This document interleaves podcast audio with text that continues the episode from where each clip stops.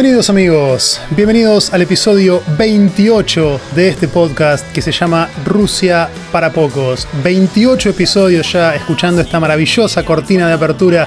Como me gusta esta canción de Ron Galo, es espectacular. En este podcast te contamos qué es lo que pasa en el Mundial en episodios diarios y breves. Y hoy, en este Mundial, Bélgica le ganó a Inglaterra y se quedó con el tercer puesto en un partido que eh, uno podría decir quizás que tiene sabor a veces a poco, pero creo que Bélgica ratificó que es un equipo que está para grandes cosas, tuvo un merecido tercer puesto, fue un partido bastante entretenido de ver. Eh, vamos a estar analizando entonces lo que pasó con ese partido y vamos también a estar hablando un poquito de qué es lo que se puede esperar para mañana, el gran día, el último día de este mundial, el último día también de este podcast. Se definirá la final entre Francia y Croacia, tendremos un nuevo campeón del mundo y para meternos en ese análisis, en lo que pasó hoy y en lo que va a pasar mañana, voy a estar recibiendo como siempre a mi compañero en el aire desde Mar del Plata, Argentina, Marcos Mono McDougall. ¿Cómo estás, Mono? Hola, hola, ¿cómo andan todos? 28, el podcast abrocho. 28, 28, vamos a tener el episodio 29 mañana que va a ser el último. Eh, me hubiese gustado, confieso, llegar a 30. 30 para los números cerrados, número, número redondo. Podemos, podemos hacer quizá un bonus track o algo por el estilo y rebuscárnosla para llegar a 30. Cuando nos tomamos Franco hace dos días, eh, pensé en eso. Me hubiese gustado cerrar con 30, pero le vamos a buscar la vuelta. Vamos a agregar algún contenido extra o, o unos lados B, alguna colección de refritos, no sé. Algo vamos a hacer, pero va a haber un episodio 30. No, además, no sé si, no sé si llegaste a leer que en, en el, en el grupo y en redes sociales están pidiendo que, que el podcast de alguna manera encuentre la excusa para seguir. Exacto, bueno, eso lo vamos a estar comentando mañana, eh, pero sí, básicamente vamos a buscar la forma de seguir adelante con algo, otro formato, hablando de Qatar, hablando de, no, sé, algo se nos va a ocurrir, podemos sí decir, o yo por lo menos me hago cargo de esto, va a terminar este podcast, me voy a tomar un descanso de, de, de esto de grabar, llevo 30 días seguidos eh, armándome el tiempo para grabar a la noche acá en Alemania. Así que va a haber un descanso después de esto. Tenemos tiempo para pensar qué formato darle, pero quizás sigamos adelante con, con otro proyecto. Veremos qué forma tiene. Pero lo hablamos más eh, mañana o, en un episodio 30 que sea a modo de, de, bonus track con un par de contenidos extra. ¿Pudiste ver el partido de hoy? Tercer puesto, Bélgica-Inglaterra. Vi, lo vi. Los primeros 10 minutos estaba medio, medio dormido, la verdad. Me costó despertarme, ¿viste? estaba ahí somnoliento, pero... mm, A ver, me gustó. Sí, fue me entretenido, gustó. fue entretenido. Eh, me, me, gustó Bélgica como me gustó todo el mundial, pero me gustó el partido. Sí, yo creo que, a ver, eh, nos, hay un par de cositas para analizar, se puede hablar un poquito de, de algunos rendimientos individuales, pero creo que la, la, la gran conclusión, así, a, a, grosso modo, de este partido, por lo menos para mí, es Bélgica ratificó que es un buen equipo eh, y se vio, sí, también, por contraste, que Inglaterra llegó hasta donde llegó favorecida por un cuadro accesible. Eh, Inglaterra está algunos escalones por debajo de Bélgica y de Francia, para comparar. Eh, pero bueno, hay que hacer quizá una doble lectura con lo que tiene que ver con Inglaterra. Habíamos comentado antes, Inglaterra un equipo joven, un equipo que se sacó de encima a esa generación que deportivamente fue muy, muy, muy perdedora, ¿no? Con jugadores que eran estrellas, tipo John Terry, Gerard, Lampard, pero que en la selección no hicieron nada, no les ha ido bien.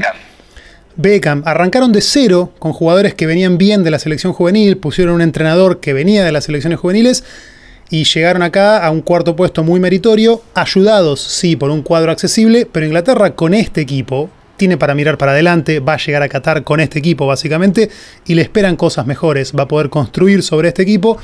No deberían creerse más de lo que han sido, creo que llegó hasta donde llegó, favorecida por un cuadro accesible y hay que decirlo, pero sabe lo que juega, ¿no? Eh, hay, hay, hay mérito. Sí, me lo sacaste, me lo sacaste un poquito el análisis de, de, de la boca eh, o del buche. Eh, me parece que, que, se notó que el cuadro, a ver, yo lo llamo el cuadro derecho, por depende, no, por lo general siempre está acomodado así, al menos sí, sí. son los, en los en los que he visto siempre veo el cuadro de hoy y lo veo del lado derecho. No sé si vos lo viste invertido, sí, el, hago esa aclaración. La parte accesible eh, de la el, derecha. Exacto. Yo la parte de la parte accesible del cuadro, que es el de la derecha, hoy se notó que, que es eso, que viste a veces no es una cuestión solamente nominal y se queda en lo nominal, pero después los partidos tienen dinámica y son más aguerridos y te sorprende, y lo que a priori uno creía en los papeles que era de tal modo, en los hechos no, no, no se da. Me parece que eh, en este caso no, no, fue así, se, se, dio todo lo que esperábamos, el cuadro derecho es bastante inferior que el, que el izquierdo, eh, en ningún momento, yo me quedo con eso, me quedo con dos o tres cositas. En primer lugar, que Bélgica ratificó que, que vino al Mundial a jugarlo en serio. Me parece que quedó ratificado. En segundo lugar, como conclusión, eh, que a pesar, a pesar de que, y esto no sé si, si algunos eh, compartirán esto conmigo, Bélgica aflojó un poco la marcha, jugó, jugó suelto, pero no jugó con la, intensidad que hubiese jugado un cuarto final o una semifinal. Claro, bueno. Todo le sobró y fue superior eh, y dejó ahí eh, la vara puesta de, o al menos el merecimiento los, los liristas, los violinistas, eh, que probablemente sea el equipo que mejor juegue o haya jugado en este mundial. Porque en Bélgica se ve, se ve buen fútbol. Eh, a mí me sigue sorprendiendo, y esto ya modo de, de, digresión, a mí me sigue sorprendiendo eh, jugadores que no me esperaba. a ver, yo me esperaba, de, me parece que De Bruyne hoy tuvo un partido buenísimo, incluso mucho más efectivo que Hazard Hazard volvió a jugar en nivel MVP, nivel MVP, pero, pero quiero hacer esta aclaración, al menos de lo que yo pienso. A mí me parece que era un partido en serio, eh, Hazard, y no, a ver, es el tercer puesto del mundial, ¿no? Obviamente que se y cuenta, pero me da la sensación personal mía que Hazard estaba más pendiente de jugar para Hazard que de jugar para Bélgica si de haber jugado o, tocado la pelota en el momento justo o, o, buscado, o buscado al compañero mejor ubicado, Bélgica hubiese ganado con mucho más holgura. Me da esa impresión. Sí, es, es lo que un poco lo, comentamos ayer, ¿no? En la, en la, previa de lo que era el partido por el tercer puesto. Un partido que depende quién lo juegue. Eh, creo que distintos equipos lo encararían de forma muy diferente, ¿no? Un equipo que va al mundial a ganarlo no lo juega. Con, e, e, es, difícil jugarlo con la misma intensidad. O sea, ya, ya sabés que no vas a ganar el mundial, venís de quedar afuera, venís de una frustración. Eh, como que no sé, es, es, un poco una motivación diferente. Es como que estás jugando por tener un resultado más digno, por tener una medalla, pero es difícil encararlo con la misma intensidad que una semi o, o que una final. Es diferente, es diferente. Y a Bélgica... ver un poco también con esa distinción que hicimos de cómo se ve el fútbol para el latino o para el resto, o para el europeo más que nada. Sí. Eh, tengo una pregunta, a ver que, eh, que se me, recién se me acaba de venir a la mente. Argentina no jugó nunca un tercer y cuarto puesto.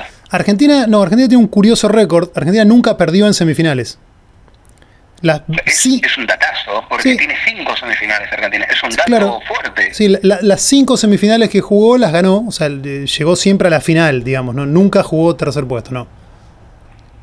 Mira, me llamaba, claro, me, me, me, pareció. Sí. La verdad, es, es, un dato poderoso en sí mismo. Mira que yo por lo general los dejo pasar, pero ese me parece un dato. Eh, bueno, eh, eso es mística, que no se notó en este mundial, pero cuando alguien habla de qué es la mística, qué, cuándo es un equipo copero y cuándo no, es eso. Que un equipo haya jugado cinco semifinales en Mundial y haya ganado todas, eh, eso obedece, obedece a mística, me parece. Tradición futbolera. Sí, sí, puede ser, puede ser. Em, no imagino, qué sé yo, sí, es difícil imaginarse, yo, pongamos por caso el Mundial pasado, ¿no? Argentina llegó a la final si hubiese perdido con Holanda, bueno, a ver, casualmente en ese caso se hubiese cruzado con Brasil por el tercer puesto, o sea que sí hubiese sido un partido eh, a todo nada. Pero de no ser así, de no ser que te cruzás con un clásico rival, yo creo que a Argentina eh, le, costaría encarar un partido por el tercer puesto. Imagino quizás por un par de, no sé, rotación de algunos jugadores. No sé si, si sería tan, Mismo uno lo ve, o sea, viéndolo como espectador neutro. A ver, yo veía jugar Bélgica e Inglaterra hoy y como espectador no, lo vivo eh, igual que el partido de mañana o que las semis. Hay, hay otra tensión en el aire. No, obvio, obvio. Pero, pero te das cuenta, en los, los jugadores también. A ver, en un partido trascendental, épico, Eh, ¿Vos te imaginás que el técnico belga eh, Martínez lo saque al 9, a Lukaku? No, no. No, no, por supuesto, por supuesto. Hay, hay... partido que, que es puntualmente, nada más. Sí.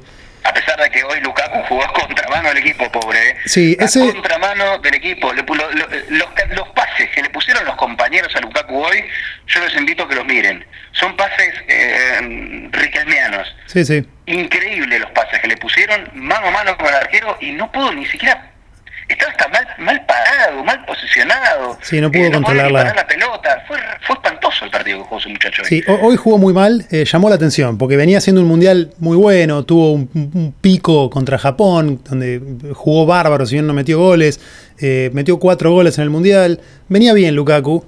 hoy sí o no, hoy, hoy no le salió nada, jugó flojo. Sí, es que además Bélgica, Bélgica te potencia cualquier nueve. Es el sueño de todos nueve jugar en un equipo como Sí, sí, porque te llegan por el medio, por, afuera. Le, llegan por todos lados. los, pases que hoy pusieron son, eran una delicia. Hay un pase de, primera de De Bruyne entre cuatro o cinco piernas. Es exquisito. Sí. Y no la puede, y se le, se le va larga el control, no, no, no sé qué hizo, la verdad. Sí. era para que podía hasta quedar como goleador del mundial, se aprovechaba las jugadas de los compañeros. Exacto, exacto. Em, bueno, coincidimos entonces, Bélgica un equipo que eh, más serio, más maduro, mejor equipo que Inglaterra. En Inglaterra, en todas las líneas. Insisto, en Inglaterra hay que hacer una doble lectura. Yo creo que Inglaterra no debe creerse más de lo que es, tiene que estar feliz con este cuarto puesto, hay mérito. Eh, pero también hubo un poco de fortuna por estar del lado fácil del cuadro. Pero Inglaterra tiene que mirar para adelante, tiene un equipo muy joven y va a poder construir sobre este equipo que sabe lo que juega. ¿eh? Tiene una pelota parada muy bien manejada, hay trabajo ahí, hay jugadores que se conocen, que han jugado juntos bastante tiempo y bueno, tienen todo por delante para seguir creciendo. Eh, pero no está al nivel de un Bélgica o un Francia hoy por hoy, de ninguna manera. No, no, es más, y, te digo más, para, para, terminar un poco con, con, Bélgica y un poquito a, decir algo de Inglaterra, que también voy en la misma línea, eh, le, queda poco, le, tiene, tiene sabor a poco, me parece a mí, no sé qué pensamos, para Bélgica el tercer puesto en este mundial. Me parece que, que, tiene gusto a poco. Y Bélgica, a ver, eh, no, no es que, digamos, perdió con Francia Primero que podría haber tenido quizás suerte de haber estado del otro lado del cuadro y estaría en la final, seguramente. Pero al margen de eso, el partido que pierde con Francia se define por, por una pelota parada, eh, se definió por lo mínimo. Y Bélgica tuvo sus chances, o sea, qué sé yo, simplemente no, no tuvo el guiño del destino, pero Bélgica podría estar con un poquito de fortuna jugando la final mañana contra Croacia. ¿Estamos de acuerdo? Sí, y hoy, no sé si, eh, a ver si, si, lo, si pensás igual que yo y si lo viste. Hoy el arquero que me gusta bien, ya, ya lo he dicho en este post, en, el programa, que eh, Pickford me parece de lo mejorcito que yo vi en el Mundial. Se te pone una gran eh, pelota. Me, me, arruinó, sí, pero me arruinó el gol del Mundial. Me lo arruinó. Era, es verdad, es verdad. impresionante, pero, pero me arruinó la pasada. Esa, esa contra de Bélgica, hubo tacos, hubo cambio de frente, hubo uno que la deja pasar, hubo todo. Fue fantástica esa contra, fue espectacular. Del área chica. Sí, del área chica, atacados, presionados, llegaron hasta al otro área con, dos, tacos en velocidad. Todo, todo, Pura, pura Premier, eso es pura Premier. Cuando alguien dice que es la Premier, es eso. Eso es la Premier. Eh, para cuando hablamos de la diferencia y la importancia de las ligas y dónde juegan los, los jugadores, eso es Premier pura lo que pasó en ese ataque. Sí, fue, fue muy, muy lindo. Muy, muy linda jugada. Eh, posiblemente la, la, tajada, fue espectacular. La tajada fue espectacular, sí. O sea, creo que fue la mejor jugada. Hubiese sido lindo que termine en gol, pero también, o sea, a, modo individual, la tajada es un mérito individual tremendo.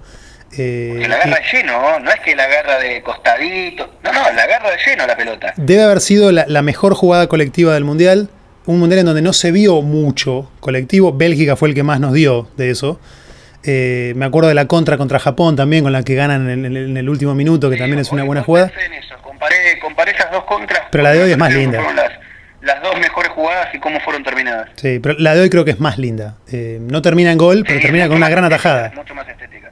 Tiene dos tacos, cambio de freno, no, no, es mucho más estética. Sí. Así que bueno. Eh, ah, bueno terminando eso con Bélgica, pasando a Inglaterra, a pasar rápidamente como para pasarlo de largo, eh, a lo, para agregar a lo que vos eh, acabas de decir, a mí me parece que a, a, Inglaterra le falta le falta una vuelta de tuerca más, independientemente del cuadro y de que fue beneficiado, todo, todo lo que vos ya dijiste, eh, suscribo.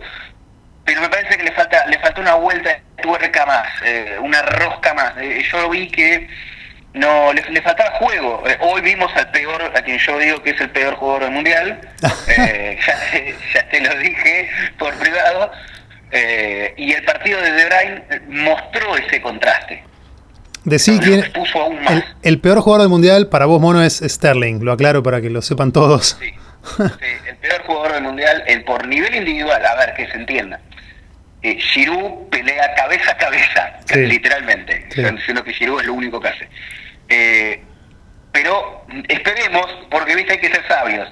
El fútbol muchas veces te da estos cachetazos y no sea cosa que yo digo, hoy el peor jugador del mundial es un, un, un palo rebenque ahí adelante, un espantapájaros que está al resto de los compañeros, sí. como Giroud, mañana mete tres goles pepas y sí. define la final.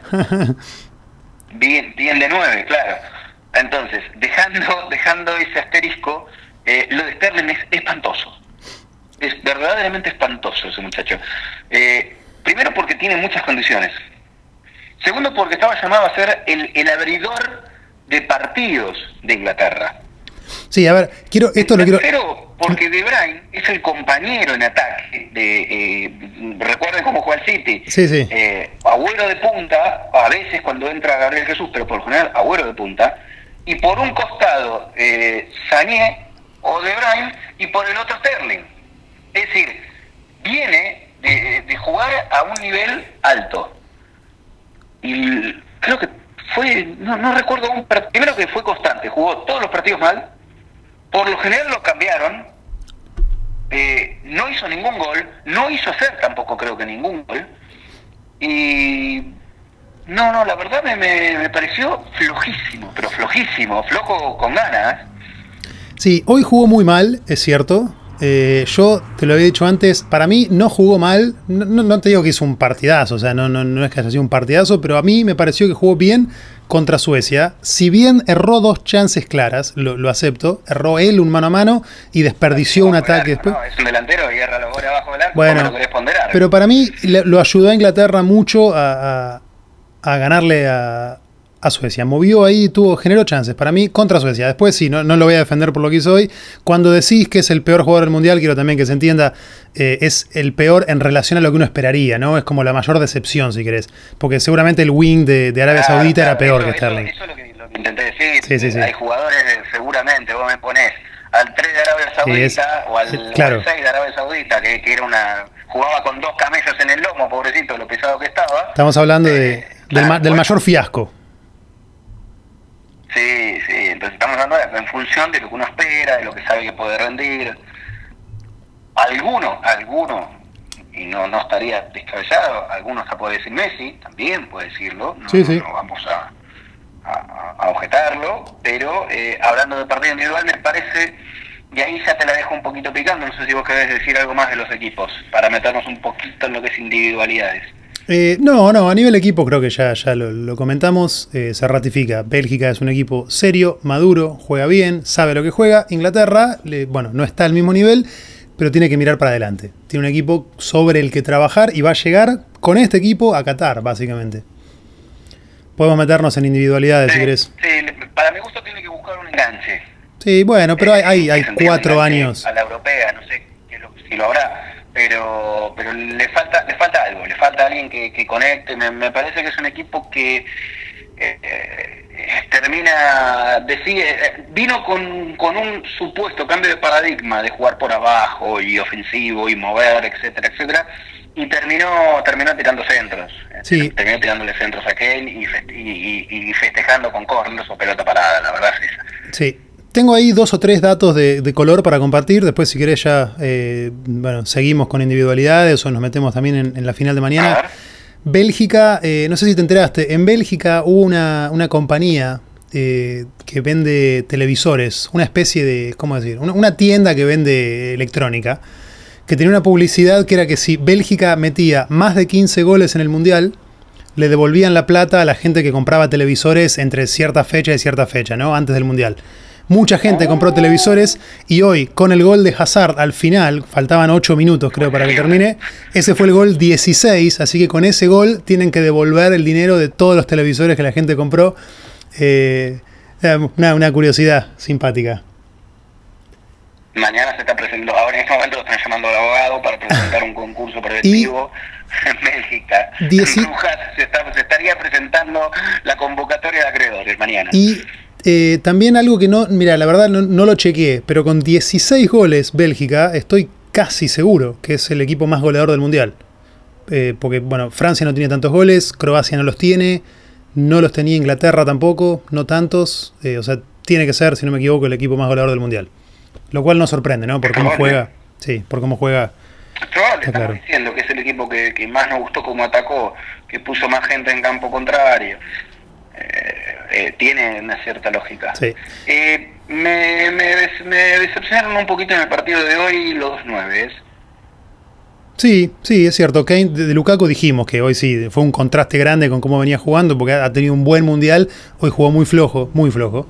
Eh, Kane sí, como que no, no, hizo mucho. Tuvo una chance que le queda ahí medio de frente al arco y la. Claro, mucho menos. El equipo juega mucho menos para él. Sí, sí, obvio. lo tiran, le tiran un bochazo, un pasazo largo para que se forceje en el aire.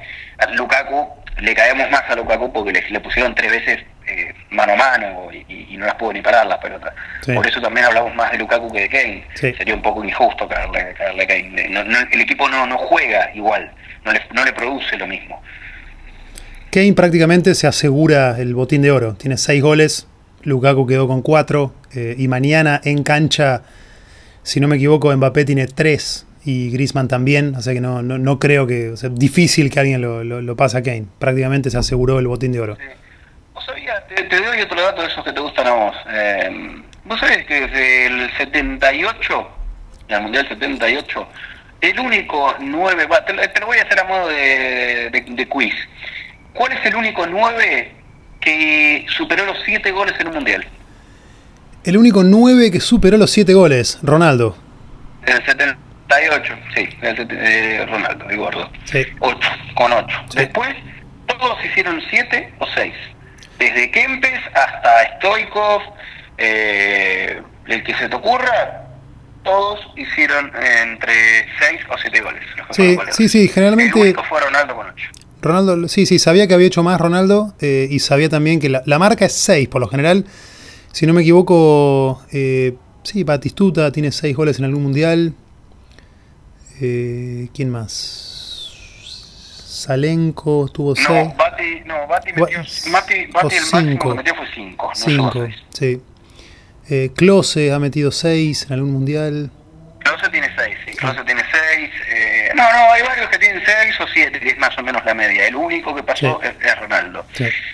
Eh, eh, bueno, dos, men eh, dos menciones. Una, a mí me sorprendió el lateral derecho de, de Bélgica, Monier, lo habíamos dicho ya, sí. me gustó, protagonizó las dos jugadas eh, conceptualmente eh, increíbles en ataque de Bélgica porque participaron todos los compañeros, pero en algún momento la, jugada se vuelve más ofensiva, se acelera y es el lateral el que termina metiéndose de nueve al espacio vacío. Eso me, me resulta bastante elogioso. No me lo esperaba, por eso lo destaco, porque no, no, la verdad no, no lo tenía tan visto.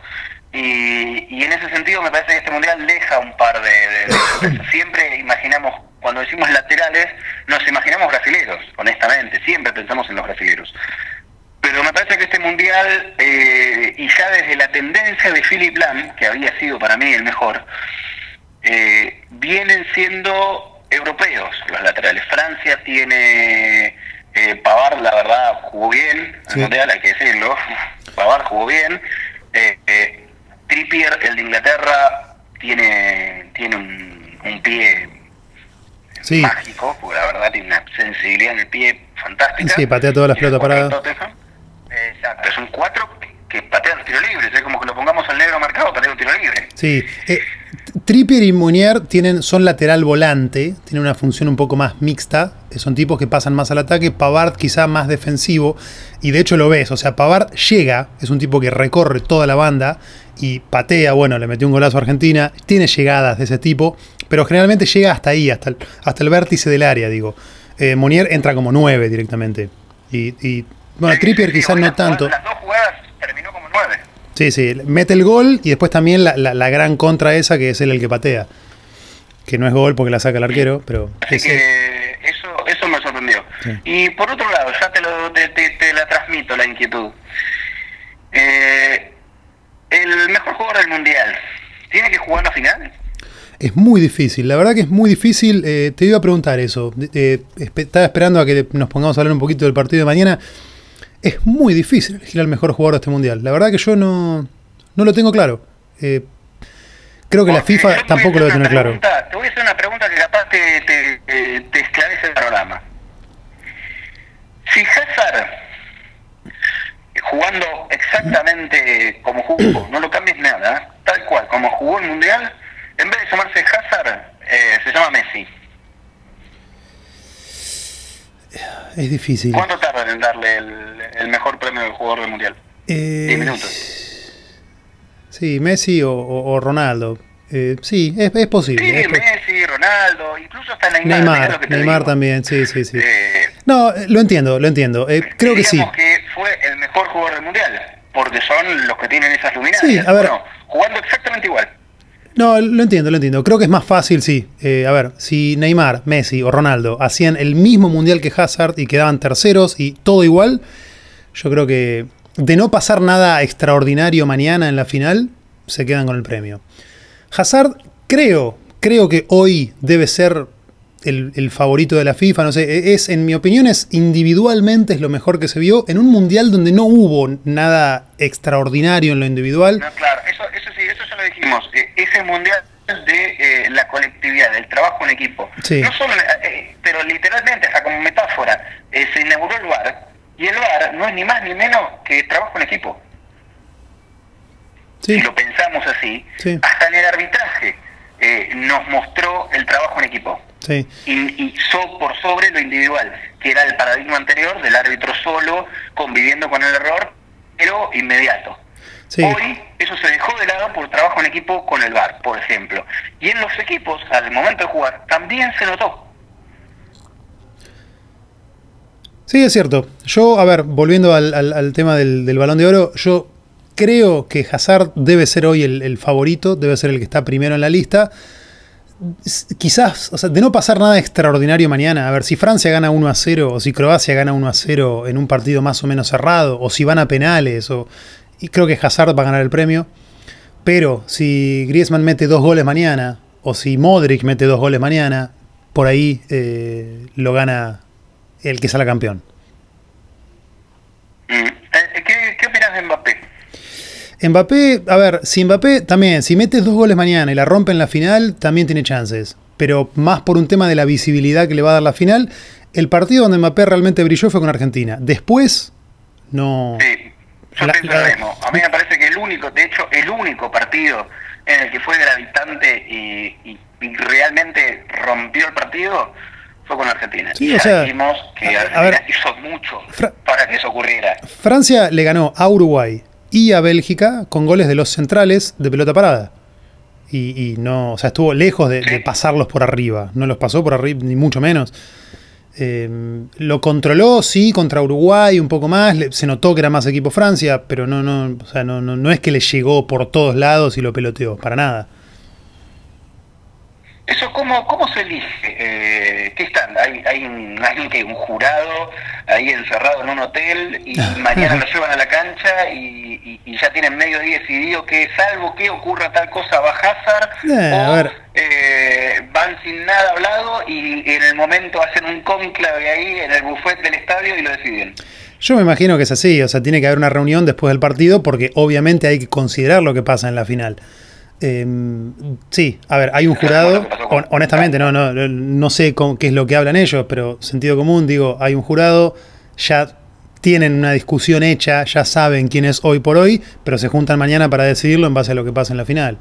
Quiero creer, por lo menos, no sé, no, no, no pueden ya otorgarlo hoy el premio. que eh, se cambió la forma de elegirlo después del papelón de Kahn. Claro, Oliver Kahn fue el mejor jugador en, 2002. Exacto, claro, le dieron, es verdad, a Kahn le dieron el premio antes de la final. Se anunció antes de la final. Sí, y se comió los horrible, se comió los dos goles justo en la final y perdió la final. Claro, claro. Sí, no tiene sentido, a ver, anunciar el mejor jugador antes de que se juegue la final, justamente, no, no, no, no está bien. No, no, la verdad no, no, no, bueno, no sé quién lo decidió eso, pero bueno. Eh, te hago otra pregunta para, ¿te gusta, te meto en la polémica, en el barro, te, te arrastro el barro o, o, no?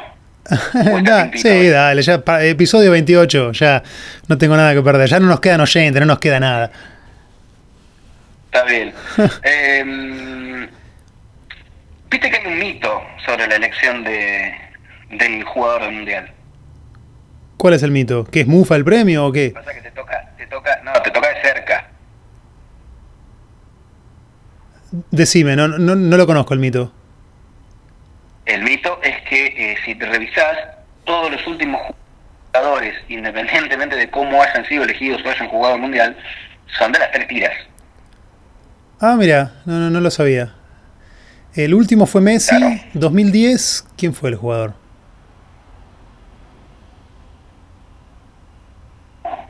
Eh, Thomas Müller. Estaba, habían elegido, no, habían elegido uno de. Alguno de España tiene que haber sido. El tercer y cuarto puesto porque. No, Forlán, Forlán, eh, Forlán. Eh, Forlán, Forlán que era de 10, ahí está. Sí. Uy, lo No pasa nada, no pasa nada.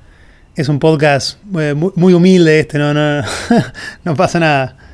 Podemos decir cualquier marca. Bueno, pero si, si lo revisás para atrás vas a, vas a ver que eh, se abona esa teoría. Con, es mito, eh, obviamente tiene ese componente de mito. a ver, pero, viste, como, a ver, si tenemos un mundial en Qatar, podemos sospechar cualquier cosa, ¿no? Sí, por supuesto. Eh, bueno, a, ver, Adidas es sponsor oficial del mundial. honestamente no tengo ni idea si eso es verdad o no. Sponsor histórico de la FIFA. Sí, sí, sí, sí, por supuesto, hace muchos años. y eso es, la marca se asocia claramente con el Mundial. A ver, uno no se imagina, e, es parte del fútbol, y es algo que, yo, trabajo en Adidas, ya lo he dicho. Eh, uno no se imagina un mundial donde la pelota sea de otra marca, de, Nike, pongamos por caso. No se imagina los árbitros vestidos con ropa de Nike. Todo lo que rodea al, mundial, al fútbol, es, Adidas siempre. Eh, a ver, qué sé yo, asumamos por un segundo que es verdad y que está arreglado. Honestamente no lo sé, no tengo ni idea. Pero asumamos que fuese verdad. Eh, estoy pensando quién queda, porque, a ver, Hazard. Hazard. Te iba a preguntar, era lo siguiente, te iba a preguntar, ¿a quién, a quién eh... tienen sponsoreado en la final? Mm. Porque Hazard es, Adidas. Hazard es Adidas, eh, y sí, después no, a ver, Griezmann no es. Eh, Griezmann es, eh, Puma, sí. es el, primo, son de los primos. Modric. No cuenta, ¿no? no, no, no, para nada. Modric tampoco. Y Mbappé, o sea, estoy cuento eso. Estoy pensando en esos cuatro porque son, me parece, Hazard, Griezmann, Mbappé y Modric. no puede, no, puede salir de ahí. Pero no te lo van a dar en Golo No, obvio, obvio. No, no, no. Yo creo que no sale de esos cuatro. Eh, y Mbappé corre de atrás, creo ahí. Sí, eh, qué sé yo, no sé. Honestamente no, no, tengo ni idea eh, si es que esto es así o no, si, si está arreglado, no, qué sé yo. supongo que no, pero pero no sé, lo veremos mañana, qué sé yo. Igual, a ver, si lo ganase Hazard. A ver, yo particularmente creo que esta teoría toma, toma impulso o levanta vuelo del, por el mundial pasado. Bueno, eh, pero yo ahí. Yo ahí Fue hasta incómodo. Nombrar a Messi como el mejor jugador del mundial fue eh, hasta incómodo, ¿Pero porque hasta él mismo estaba incómodo. Bueno, sí, a él no le gustó recibir el premio, está claro, pero ¿quién hubiese sido para vos el mejor jugador del Mundial, en el Mundial pasado? Yo honestamente creo que no estuvo tan mal el premio. Si uno ve el Mundial que hizo Messi, yo individualmente no sé si hubo un jugador mejor. No sé a quién se lo... Preguntando acá en Alemania, porque acá, eh, hablando con alemanes, a, todos toman como algo ridículo que se lo hayan dado a Messi. Para ellos el mejor jugador era Neuer. Pero yo no creo que no haya sido tan determinante en el Mundial, honestamente. No, no, recuerdo que haya salvado a Alemania. ¿no? O sea, es un buen arquero, sí, pero Argentina... No, de hecho, de hecho casi hace un penal eh, histórico, así que no, Yo, ¿A quién se le hubiesen dado el premio? Realmente yo no lo sé. ¿Cuántos goles había hecho Müller o Klose?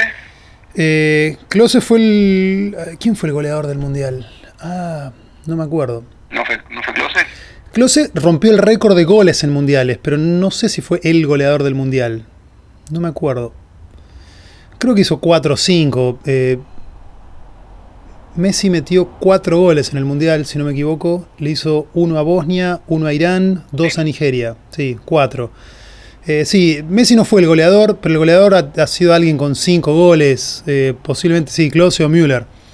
Pero, a, a ver, Klose y Müller ninguno de los dos, asumiendo que hayan hecho más goles que Messi, porque no me lo acuerdo en este momento, ninguno de los dos fue mejor individualmente de lo que fue Messi en el Mundial. Argentina en la primera fase fue básicamente Messi solo, y Messi jugó bien después. O sea, el gol de Di María contra, contra Suiza es una jugada de él. Contra Bélgica jugó muy bien Messi. Muy bien. No jugó tan bien contra Holanda, que estuvo mucho mejor marcado. Pero en la final tampoco es que hizo un, un desastre. O sea, tuvo alguna chance, podría haber metido el gol de la final, que se fue por muy poco. Yo eh, discutiría eso, y lo he discutido ya porque me lo... Sí, ahí me, me, diste, me, diste, un pie, me diste un pie a que te, también te pregunte algo. Este mundial, ¿no tenemos eh, individualidades que destaquen o, o eh, como ya está todo mucho más trabajado, es todo mucho más profesional? Fíjate que hoy tenés 15 analistas de video por, por, cada federación, cada equipo, eh, Argentina tiene visores eh, que rastrean jugadores que juegan hasta en las inferiores de cada club en Europa, porque viste que eh, a la Argentina siempre le chorean jugadores de, de, inferiores, o ahora, por ejemplo, de Boca se fue el chico Colidio sin debutar, y le, creo que le están queriendo ofrecer a otro chico como 9 u 8 millones de, de dólares o euros por otro pibe de las inferiores que tampoco jugó. Es decir, hay, hay, una, hay una comunicación y hay una, la tecnología puesta al servicio de la información que hace que vos tengas mucho más elementos a la hora de planificar partidos, armar, estrategia, y eso, para mí, Moder, beneficia mucho más al defensor que al delantero. Sí, sí, a mí, a ver, eh, yo hago una lectura quizá también hasta, no sé, más simple, a ver, mucho más simple, más simplista. En los últimos 10 años, Messi y Ronaldo han estado por encima claramente y consistentemente de cualquier otro jugador. Y me parece que un poco también lo que se ve en este mundial es que ni Messi ni Ronaldo aparecieron. Tuvo un muy buen partido Ronaldo, sí, en el debut, pero después Messi y Ronaldo estaban acompañados o, no acompañados por equipos, tanto Argentina como Portugal, no tenían aspiraciones y uno, por, lo que mostraron, ninguno de los dos tenía chance de llegar a ganar el Mundial ni de llegar muy lejos. Portugal un equipo más débil en cuanto a nombres, Argentina quizá con un mejor plantel, pero jugando muy mal y parándose muy mal, razones distintas, pero ni Messi ni Ronaldo brillaron, estuvieron lejos de brillar. Y la realidad es que después, o sea, si nosotros en los últimos 10 años no hubiesen existido Messi y Ronaldo, hubiésemos visto que, qué sé yo, durante un mes... Durante un mes, Hazard es el jugador del momento. El mes siguiente le toca a Lukaku. El mes siguiente le toca a Griezmann. Pero hubiese sido todo mucho más chato y repartido. Creo que nos hemos acostumbrado a que haya siempre uno que es claramente el mejor. Y la realidad es que Messi y Ronaldo en sus equipos eh, han dominado el fútbol durante 10 años, estando muy por encima del resto. Y me parece que al sacarlos, ves lo que queda que no es necesariamente malo, simplemente no es tan extraordinario y tan por encima de lo demás como lo que hemos, nos hemos acostumbrado a ver. Sí, es, verdad, es probable. Es probable. Eh, igualmente para mí, eh, eh, una cosa no, no, invalida la otra. También creo que la, la cantidad de, de, partidos e información que uno tiene hoy, fíjate, a ver, vamos a hacer, si nosotros sabemos cuáles son o pueden ser los puntos débiles de un equipo o cómo eh, es tal jugador, o por ejemplo decimos, che, guarda con la salida de Argentina por la derecha, con Mercado, ¿por qué? Y porque no es una salida limpia y clara, no, no, no, no va a salir tirando paredes el negro mercado. O sabemos que guarda que si ponemos Mascherano, Billy a Vanera, el medio campo va a quedar muy lento, son carretas. O sea, si nosotros lo sabemos, imagínate personas, eh, analistas, cuerpos técnicos, entrenadores, jugadores, tienen mucha más información. Para mí también, eh, eh, toda esa información está puesta en pos del equipo y de los defensores. Para mí lo beneficia mucho no, eso está claro, está claro. Eh, toda esa información está claro que está al servicio de la defensa mucho más que al servicio del ataque. Eso no hay ninguna duda. Uno mira cómo juega la estrella del rival para neutralizarla, no mirás cómo defiende el centro. Sí, a ver, es mucho más fácil, es mucho más fácil tirarte a los pies y o trabar a alguien que, que gambetearte a tres tipos. eso siempre, eso es histórico, eso pasó siempre. Pero fíjate, incluso hasta los arqueros tienen más o menos un perfil. En este mundial también se vio, porque viste que ahora no se puede pasar más eso, esos famosos papeles. Eh, Pickford lo tenía envuelto en una toalla, en una botellita que tomaba agua, lo tenía pegado y lo miró. Y después en los videos se, se ve. Pero fíjate que hasta los arqueros estudian y analizan y les pasan un desglose de a qué lado más o menos suele patear. Sí, sí, es cierto, es cierto, es cierto. Eh, pero sí, hoy, hoy a la tarde había estado pensando en lo que te comenté recién, de decir, sí, cuesta elegir un jugador, alguien que se haya destacado. Eh, en el Mundial pasado, a ver, si, si, si nos olvidamos de Messi por un segundo, fíjate cómo cuesta elegir quién fue el ganador. Aunque Alemania fue de modo colectivo el mejor equipo del Mundial, porque lo podemos decir, fue un equipo muy sólido, que llegó muy bien al Mundial y que lo ganó. Cuesta, si vos sacás a Messi, cuesta. Y eso es lo que ha pasado en el fútbol los últimos 10 años. Es difícil acordarse de quién era el mejor. Te tenés que ir más atrás y decir, bueno, cuando 2009, 2010, ahí está el Barça de Guardiola, ya Iniesta, está bien. Pero si no, e, es como que es un mes uno, un mes otro, eh, y después desaparecen un poquito y vuelven. Es que estos dos fenómenos han sido realmente eh, algo extraordinario, muy por encima del resto, y, es difícil decir hasta quién ha sido el tercero. Por eso se ve un poco esta yatura ahora. Mm. A mí me, resulta raro que mm, si mañana de alguna forma, no, no sé cómo, vuelvo a lo mismo, yo soy coherente de lo que vengo diciendo, me parece que independientemente de que Croacia juega con el corazón y que emociona y que van a dejar todo, es imposible que este nivel no lo sientan. Jugaron tres alargues ya. Es un partido más. Cuando lo contamos, contamos los minutos, es un partido más entero. Sí, y con un día menos de descanso también. Y con. Eh, exacto, entonces. Y, con, menos plantel, con un plantel más corto. que vienen enfrentando. Sí, sí. Eh, entonces, eh, ante ese suponiendo que de alguna forma eh, Croacia gane, em, ahí sí ya te diría que por toda la campaña de todo el año, aunque para mí fue normalito el Mundial de, Modric, para mí fue normalito. Todo, ¿viste? Ah, porque, porque está de moda esto de cuando, cuando un equipo va subiendo le van inventando virtudes. Yo la verdad el único partido que lo vi lucirse a Croacia fue con Argentina soy sincero, no, no, después no vi mucho que, diga, ah, sí. No, y bueno, y ahí, y ahí está yo, lo que te quería comentar, ya para meternos ya en la final y un poco de, hablar de, los pálpitos que tenemos para mañana, de lo que se espera, y ya cerrar con esto.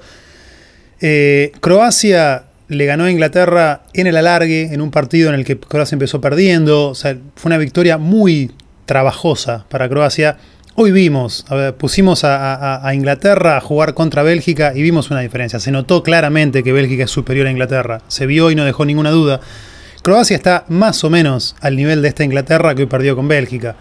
Eh, no se puede comparar tan directamente, los partidos son partidos, se dan distinto, pero a priori está claro que, que por lo que se vio hasta ahora, Francia es más equipo, tiene más recambio, tiene más solidez, llega más descansado, tuvo un día más de descanso, jugó menos minutos.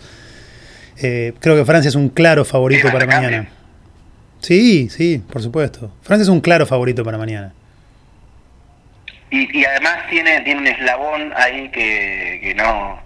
El amuleto fuerte, que es el 9, el 9 inútil, al igual que en el 98, que yo me acordaba. Francia en el 98 tenía a. Um, Anelka. Ay, ¿cómo se llamaba? No, no, no, no, no, Anelka vino después. No te olvides, en ese mundial Henry y, mm, y Trezeguet tenían 20 años y entraban. ¿Por qué entraban? Givash, ahí está, Givash. Horrible, de los peores goles de la historia de los mundiales. Es un espanto. Solo equiparado por el 9 francés, Giroud. Entonces, si ya Francia pudo salir campeón sin un 9 que no hizo un gol en todo el mundial y que no sabía, ya lo sacaron todos los partidos. Porque revisar el Mundial 98 vas a ver que Guiol salió todos los partidos hasta punto que por eso jugaban Henry y Trezeguet que eran dos nenes. Sí, sí, me acuerdo. Y en este mundial, eh, lo, de, lo de Giroud es una cosa extraordinaria. Sí, Giroud es... Eh, no le emboca al arco ni queriendo, ni, ni, ni, queriendo errarlo le emboca. Claro, Giroud pobre que encima, o sea, tiene 10 tipos alrededor que están todos rendiendo bien, porque Francia está muy parejito. Eh, viene bien el arquero, viene bien la defensa, vienen bien los volantes centrales, Pogba, Kanté, Griezmann, Mbappé, o sea, todos bien, los, los laterales hacen goles y, y Giroud no mete una, no la acierta al arco. Por contraste es el peor. No, no, acertó todavía el arco. No, no. Es increíble. Estamos en el partido séptimo de un mundial y el muchacho que jugó todos los minutos no le invocó al arco. Sí. Debe ser una estadística que no existe en la historia. Seguramente, sí, no, no, no se me ocurre otro ejemplo. Pero bueno. Yo, yo, voy a estar haciendo fuerza porque mañana se, se mantenga esa estadística porque pasa la historia, el récord Guinness. Sí todo el mundial sin haberle embocado, siendo nueve, equipo campeón, jugando todos los partidos sin haberle embocado al arco, los siete partidos, Acá la verdad es, es un mérito increíble. Estoy empezando a sentir que con esto que estamos diciendo y desde este podcast que no ha acertado muchos prodes, estamos abriendo el terreno para que mañana Giroud meta tres goles y le den el botín de oro, el balón de oro, todo, va a ganar todo. Y no saben el video, no saben el video de Mariano Clos con Dybala. Mañana. De los viste negros que hacen. Mañana. para atrás. Giroud mañana mete un gol y se levanta la camiseta y tiene una remera dedicada para vos, mono. en fin. Sí, le ponen lentes, ¿viste? aparecen banderas, todo. Hablando de cábalas, eh, una curiosidad para el partido de mañana. Eh, vos que sos cabulero, te cuento. Francia ha jugado hasta ahora los seis partidos que jugó en el Mundial con una equipación distinta usó siempre combinaciones diferentes de camiseta, pantalón y medias. Si te fijas, están los archivos, están las fotos, lo puedes ver. Ah, el otro día sí vi, un informe muy por arriba, pero yo me había dado la impresión que hubo un partido que había repetido las medias rojas con la camiseta azul. Eh, sí, puede ser, pero cambiaron el short. O sea, siempre cambiaron. Hasta ahora siempre se vistieron diferente. Lo revisé, leí un artículo. Es imposible, es imposible hasta por, por, la matemática. ¿Qué van a ponerse? ¿La, la remera de entrenamiento? No, o sea, tienen dos camisetas, dos pantalones. Supongo que tienen dos juegos de media también, porque tienen medias azules y rojas. Blanca ya la usaron. bueno. La usaron con pantalones blancos también? Yo, no. Yo creo que tienen dos camisetas, dos shorts y dos medias. Eso te da seis combinaciones. Mañana, justamente, en la final van a repetir. Por, mañana van a repetir, la, el, van a jugar igual que como jugaron contra Argentina. Van a tener camiseta azul oscura, short, eh, bueno, no me acuerdo ahora si es blanco o azul medias azules también. Eh, igual que contra Argentina van a jugar mañana, así que eh, esto que parecía ser una cábala de Francia se acaba mañana, van a tener que repetir. Eh, nada, quería mencionarlo. Croacia juega con la remera clásica. la pincha, ya lo hemos dicho, que la pincha de Francia es para salir al, a un bar. Es muy linda. Es muy linda la camiseta. me van, a, me van a bajar el sueldo ahora el lunes cuando llegue, pero es muy linda la camiseta de Francia. No, pero, pero es que son muy lindas, pero históricamente ya creo que los últimos dos mundiales vienen siendo muy lindas. Sí. Me gusta mucho la de Argentina también, y lo digo sin demagogia, eh, uno cuando ve los diseños, la de Argentina es muy única, tiene colores muy distintivos y me parece una muy linda camiseta también. Pero la de Francia es, elegante. A mí por lo general, a mí la que más me gusta de todas las de Argentina, ya te dije, es el el, conjunto azul que jugó la final del mundial pasado. La final, el, escudo dorado es hermoso en esa camiseta. Todo, todo el conjunto, todo el conjunto quedaba, quedaba realmente lindo. Sí. dorado, tenía mucho dorado, la camiseta estaba buena, la verdad. Sí. Bueno, bueno, eh, algo para agregar. Tenemos 49 minutos de grabación, podemos cortarlo acá, cerrar el episodio 28 y hablar mañana. Eh, a ver, puedo agregar, no, me queda agregar que vengo de dar una semi vuelta olímpica, así que eso. Bien. Eso aporta, eso suma. Bien. Para que vean que no, es que somos dos gordos con el contraje en un escritorio, como diría Osvaldo. Te pongo aplausos. Aplausos de fondo por el mono que ganó su torneo de fútbol con amigos. Eh, bueno, lo cerramos acá entonces. Casi me peleo con un hombre con anteojos. También, también quiero decir eso, para, para compensar los, los, aplausos, casi me peleo en la cancha con un hombre con anteojos que entró. 50 minutos de grabación entonces. Por defender a un amigo tuyo también. Eso te lo quiero avisar, te lo quiero recordar. Por defender a un amigo tuyo. ¿Qué amigo? Eh, Panettiere. Bueno, le mandamos un saludo a Marco, eh, amigo mío, amigo del mono también. Entró, entró un señor, un señor muy grandote, entró a, agarrarlo del cuello y no, no lo toleré. Está bien. Bueno, después me contarás fuera del aire. Le mandamos un saludo a Marco que nos escucha, es parte del grupo de Telegram. Y lo cerramos acá, entonces, mono, 50 minutos de grabación. Estaremos hablando mañana en el episodio 29, que es el último episodio oficial. Capaz que hacemos un bonus track para completar 30. Pero mañana se termina el Mundial, habrá un nuevo campeón y se terminará también este podcast. Empezamos ya a lagrimear, ha sido un mes fantástico. Y nuestro subcampeonato. También, lo festejamos también. Bueno, te mando un gran abrazo, hablamos mañana. Hablamos mañana, saludos a todos. Chao, chao. Se fue el mono amigos, les recuerdo como siempre que pueden escuchar este podcast ingresando a www.soundcloud.com barra Rusia para pocos o si no, se pueden suscribir vía iTunes.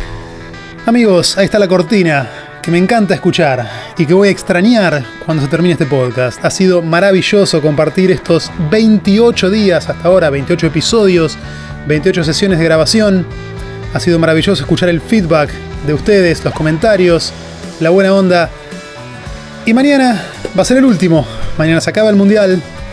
Así que me despido por anteúltima vez y les digo, nos vemos mañana.